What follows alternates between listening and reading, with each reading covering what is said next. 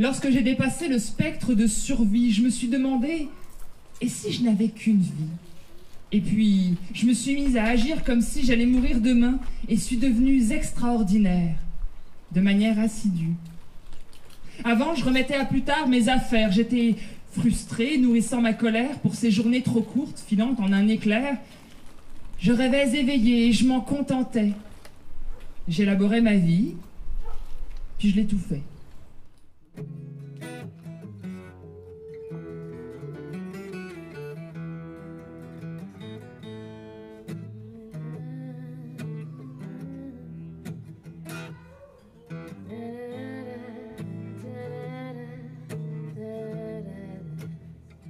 Se réinventer en franchissant les frontières, c'est le choix des migrants volontaires.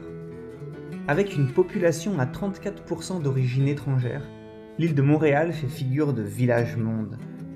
Au devant de la scène, l'art et la culture brassent des débats complexes sur une identité toujours en construction.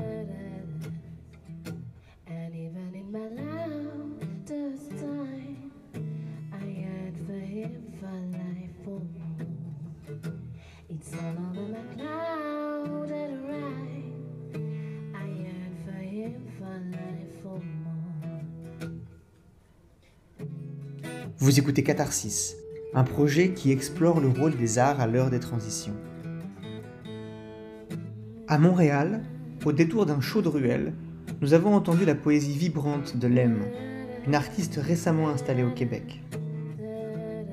Lem est née en France dans une famille bizarre, nous dira-t-elle avec pudeur. J'avais 6 ans, je rentrais au CP, j'ai appris à écrire, j'ai appris à lire en trois jours. Et là, je me suis dit, ah mais c'est génial. Alors du coup, j'ai commencé à agencer, tu sais, à écrire des petits trucs. Puis à 8 ans, j'écrivais des nouvelles de science-fiction. J'adorais ça, c'était incroyable. Mais ma famille, plus que bizarre, était pas pour les arts, était pas pour l'écriture. Était, ma mère était secrétaire, euh, son mari euh, travaillait dans quelque chose de bien fonctionnel aussi pour les magasins Leclerc. Il fallait qu'on devienne fonctionnel. Puis moi, je trouvais ça bien fonctionnel de savoir écrire déjà. et pendant ce temps-là, j'écrivais, ce qui me frustrait en fait. Puis après, j'ai dû arrêter d'écrire parce que j'ai dû survivre longtemps. J'ai beaucoup bivouaqué entre la rue puis les voisins assez gentils. Puis quand j'ai rencontré mon mari, je tombais enceinte deux mois après. Et après, ben, c'est là que j'ai commencé vraiment à pouvoir euh, réécrire. Puis qu'en arrivant au Québec, j'ai commencé à écrire des poèmes sur l'endroit où j'étais. J'étais en train de filer l'ambiance qui était particulière. Il y avait les festivals, on rentrait pile poil dans cet univers-là en plus.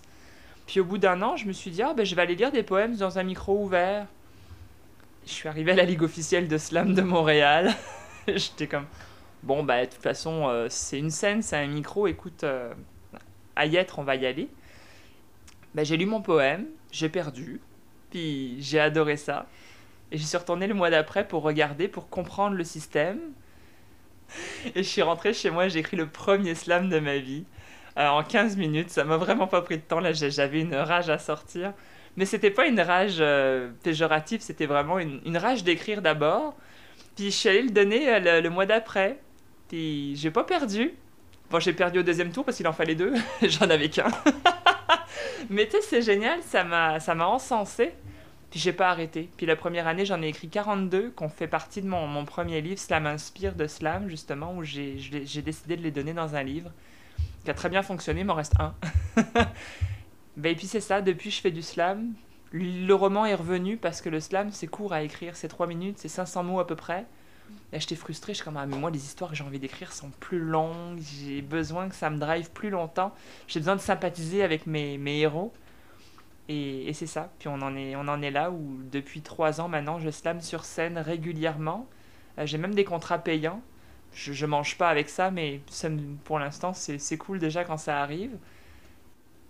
Quand j'ai eu fini d'écrire mes 40 premiers slams qui parlaient de tout ou de rien en général, où je suis passé par vraiment tous les sujets utiles et inutiles de la Terre.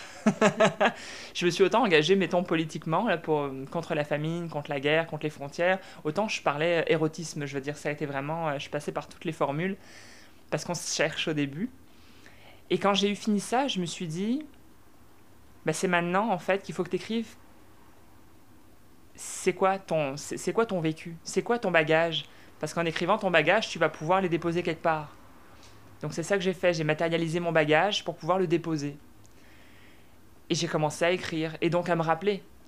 Je me suis souvenu, écoute, euh, c'est bref, là je te l'ai fait très brièvement parce que c'est 20 ans, mon Dieu, mais j'ai parlé de pédophilie incestueuse, j'ai parlé euh, de tentatives de meurtre,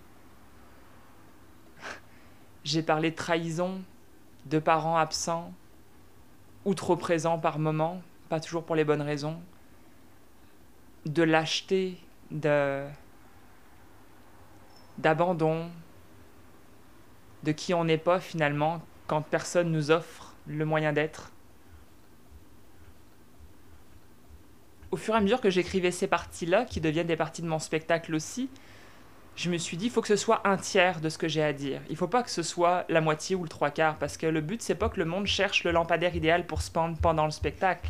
Le but, c'est que le monde aille chercher la ficelle pour se tirer d'affaires aussi. Tu sais, la corde, j'aime l'idée du puits toujours, parce que c'est vraiment ça. Quand tu es au fond, la lumière, elle est minuscule. Mais cette lumière-là, quand tu sors du puits, elle prend toute la place. C'est la même. C'est juste ta façon de la voir, ta perspective, l'endroit où tu te trouves. Donc si on tend une corde, la personne a juste à la prendre et à sa vitesse va la grimper en fonction de son essoufflement. Et quand elle arrivera à la surface, elle ressentira exactement la même chose que moi j'ai ressenti l'abondance de la lumière et toutes les possibilités qui s'offrent à elle grâce à cette lumière-là. Je fais que des métaphores là, mais je suis une fille de métaphores anyway. Mais et ensuite, c'est comment est-ce qu'on se reconstruit avec ce bagage-là? Qu'est-ce qui se passe dans la tête d'une gamine de 13 ans qui dit ça c'est pas moi? Je sais pas qui je suis, mais ça c'est sûr que c'est pas moi. Et comme je sais pas qui je suis, ben je vais m'offrir un moi que je veux être. Je vais le choisir ce mois-là. Puis je vais tout définir à partir de qu'est-ce que j'aime dans la vie, qu'est-ce qui me transporte, et puis qu'est-ce qu'allume les autres autour de moi, parce que finalement je suis jamais que moi, je suis moi et les autres, puis les autres c'est un peu moi aussi, tu sais.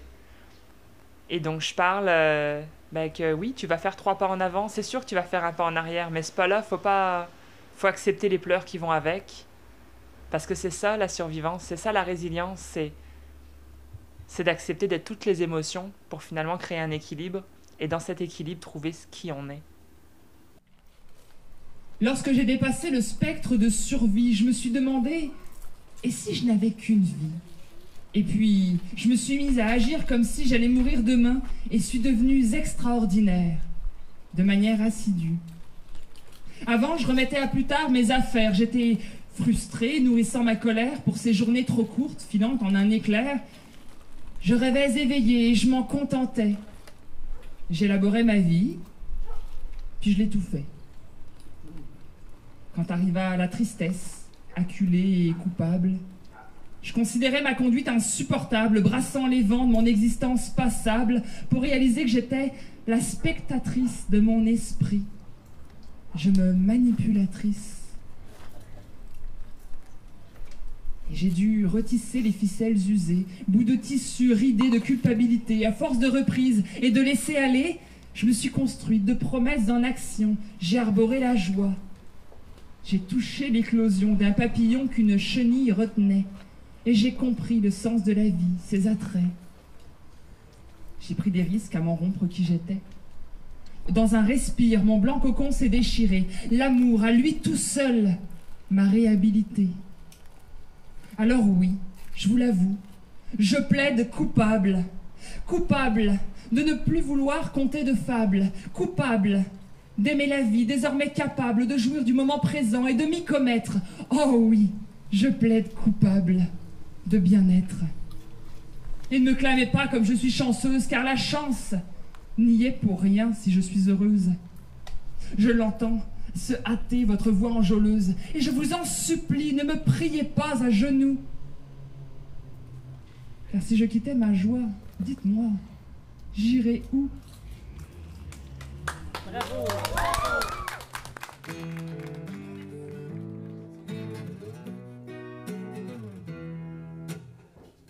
J'étais perdu, mais vraiment perdu. Ça a été long là, ça a été c'est 20 ans de boulot euh, en arrière, puis je suis encore en train de me trouver des, bibites, tu vois que je suis en train de réparer. C'est du boulot euh, très profond, très compliqué, très difficile. Mais aujourd'hui, je sais qui je suis. Donc je peux anticiper certaines de mes réactions. Il y a 5 ou 6 ans de ça, ça m'aurait été impossible de dire dans cette situation-là, je ferai ça, c'est sûr. Parce que j'en avais aucune idée.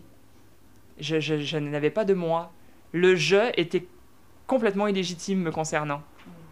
Parce que j'étais un milliard de choses. J'étais beaucoup de traumas, j'étais beaucoup de, de, de quêtes infondées et, euh, et, même, pas, même pas nommées en fait. J'étais plein de, de, de vides qui demandaient à être remplis de choses conséquentes. Et quand j'ai commencé à écrire et à faire du slam notamment, c'est dingue ce que ça m'a rempli. Ça a commencé à, être de la protéine. C'était pas juste des bonbons, tu comprends? Il n'y avait pas juste du sucre. Il y avait de la protéine, il y avait quelque chose de, nourrissant qui restait, qui s'en allait plus. Puis quand ça part, ça part par toutes petites bouchées. Et c'est quelque chose qui te sert parce que c'est pendant ton action constructive que tu la perds, donc tu en gagnes en échange.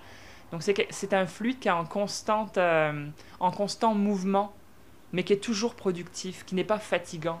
Alors qu'avant, quand je faisais un pas en dehors de mon lit, j'étais déjà fatigué. Parce qu'il n'y avait rien de construit autour de ça. C'est comme si je brassais de l'air au quotidien, j'étais un vrai ventilateur.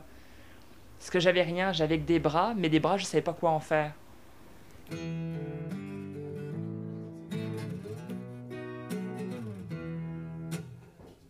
Ouais, je pense qu'il y a beaucoup de gens qui ont peur de devenir. Et je sais pas encore si c'est typique de l'humain ou si c'est le format de société dans lequel on vit qui crée ça. Parce que j'ai pas encore assez voyagé, j'ai pas encore assez rencontré de gens qui ne vivent pas dans mon format de société, que ce soit la France ou le Québec est assez similaire à ce niveau-là. J'ai pas découvert de gens qui ne, qui ne vivent pas dans un pays non capitaliste, en fait, pour être plus exact, pour déterminer cet élément-là.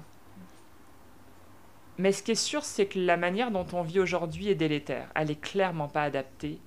Et je rencontre tous les jours des gens qui vivent des choses qu'ils ne veulent pas vivre, mais qui sont contentes parce que finalement ils ramènent un salaire, oh finalement ils sont mariés, ont des enfants. Mais oui, Hollywood leur a tellement soufflé ça depuis trois générations, penses-tu qu'ils ont imaginé vivre autrement? Ces mêmes gens qui divorcent à 40-50 ans en se disant mon Dieu, j'avais jamais pensé à quel point ça faisait du bien. Peut-être que ton destin c'était pas de te marier d'avoir des enfants, peut-être que ton destin c'était d'être baroudeur, tu sais, puis d'aller apprendre à faire de la poterie en fin fond de l'Afrique, puis d'aller tisser la laine de lama au Pérou, que sais-je, tu vois. Mais ça, tu le sais pas parce que c'est pas comme ça qu'on t'éduque. On te dit pas qu'est-ce que t'aimes dans la vie, on te dit moi je pense qu'avec toutes les capacités que t'as, tu devrais être ça. Et la personne qui est bébé, qui est enfant, elle se construit là-dessus. Et elle est convaincue que c'est ce qu'elle va faire dans la vie. Puis arrivé à 40 ans, quand l'enfant numéro 2 se réveille en soi, tu sais, tu connais ça, le... ça se voit, la crise de la quarantaine, ils appellent ça dans notre société. Mais regarde, combien de gens déconstruisent tout ce qu'ils ont fait de leur vie en se disant mais j'ai jamais voulu ça, moi. Pour pouvoir être libre, j'ai dû prendre le large. L'océan est une prison quand on n'en voit pas le fond. La liberté, c'est la mouette, guettant quelques miettes à plusieurs mètres du rivage. Mais parfois le ciel est vide et l'espoir réside dans un bleu limpide. L'azur est au-dessus et en dessous à la fois, consumant tour à tour les ailes qui s'y déploient. L'océan est une prison dont il faut affronter les barreaux de la solitude sans se noyer dans son amertume. Ma tête a longtemps retenu ces eaux d'écume qui parfois me rappellent à elle, s'attendant à ce que je me débatte dans l'air du vide. Et lorsqu'elles me menacent, je les regarde, bien en face, compatis à la houle qui progresse, et avant que ne sévisse la vague de trop, je lui tourne le dos. J'ai appris à naviguer sur la mer sans y plonger. J'ai appris à mener ma barque sans plus la ranger. Et tu sais quoi? Aujourd'hui, je vais bien. Aujourd'hui, les gens viennent me voir. Après que je monte sur scène ou après qu'ils aient lu mes, mes, écrits, viennent me voir en me disant ça m'a fait beaucoup de bien, je réalise des choses, je vais construire ça, je vais pouvoir créer ça, je vais pouvoir déconstruire ça, ou amener un nouveau regard aussi pour juste passer à la, à la rue parallèle, mais, mais parce que je suis pas exactement dans le bon embranchement, je suis, je suis, pas, je suis presque. Mais si je veux être complet, il faut que j'aille à côté, tu sais c'est des petits virages. Et là, je me dis, mais c'est avec le spectacle complet, parce que là, je te parle de gens qui lisent des petits poèmes sur Facebook ou des gens qui ont vaguement lu un livre, tu sais. Mais si les gens voient le spectacle ou obtiennent le livre du spectacle, que sais-je, tu et arrivent à avoir le panel au complet, mais j'imagine même pas à quel point ces gens-là vont, trouver des détails qui vont peut-être les aider aussi. Parce que tu sais, les problèmes des gens, c'est pas ouais, mon père a essayé de me tuer à la carabine ou au gaz ou je ne sais quoi. C'est sûr qu'on n'en est pas tous là. Mais des fois, le problème qui est aussi intense émotionnellement à vivre là que moi ce que j'ai pu vivre, des fois c'est je me suis pété la jambe à l'âge de 19 ans, j'allais devenir basketteur professionnel. Tu sais, c'est toute une vie qui s'écroule là aussi. Donc c'est pas la scène en elle-même qui est importante, c'est le ressenti qu'on a eu, puis c'est qu'est-ce qu'on a construit depuis qu'on a eu ça. Quelles barrières on a fait grimper, c'est ces barrières-là qu'il faut faire tomber pour devenir. Parce que toutes ces barrières-là, moi je les appelle la peur. La peur et la honte. La honte que tu transformes en peur, qui finalement devient rien. Une image, un masque, que tu vas porter toute ta vie ou presque. Parce que tu vas faire en dépit de, mais t'es confortable, t'as un canapé, une télé, la bière le soir. C'est correct. Mais est-ce qu'on a envie d'être correct? Est-ce qu'on veut pas être extraordinaire toute notre vie, tu sais? Parce que c'est ça qui est beau.